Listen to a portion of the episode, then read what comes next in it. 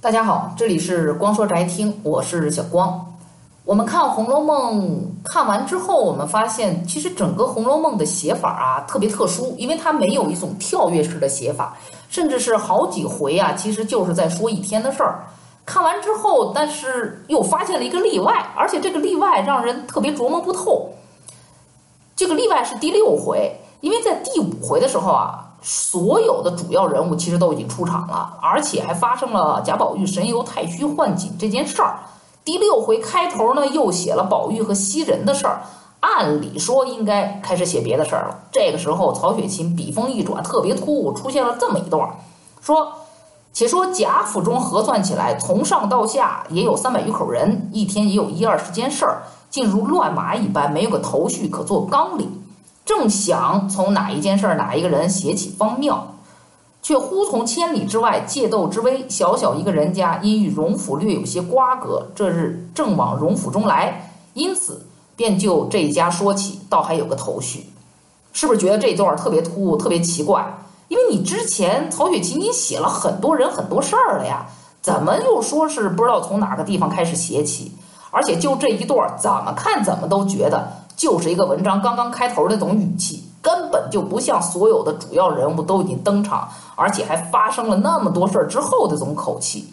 想来想去，唯一的可能性就是说，曹雪芹他批阅十载增删五次之后，而就要又经历了这么一段长时间的创作，那么故事的开头应该不只有一个。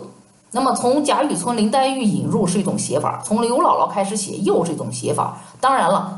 也许还有别的写法，那么应该是在这么多次增删之后决定这两种写法一块留在书里，所以我们才能看到现在这种痕迹。不然你怎么解释说第六回一开始都写贾宝玉和袭人的事儿，歘一下子啊就跳到王狗他们家的事儿去了？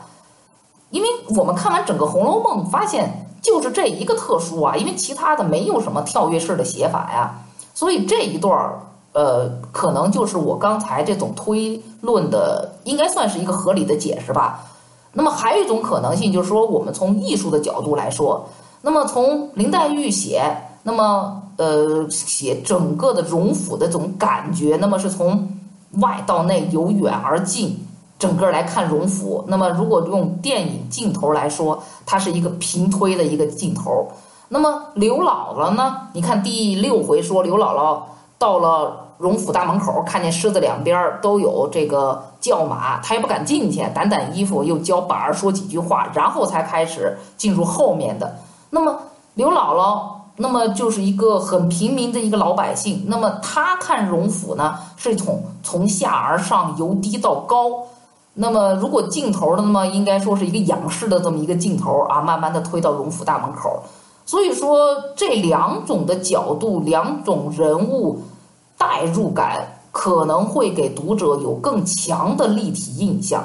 那么这是我现在来推测的。那么至于曹雪芹为什么要把这两种开头一块并存下来，那么真正的用意呢？我们无法来推测。不知道大家是怎么样想的呢？那今天的光说宅听就到这里结束。我是主播小光。欢迎大家下次继续收听。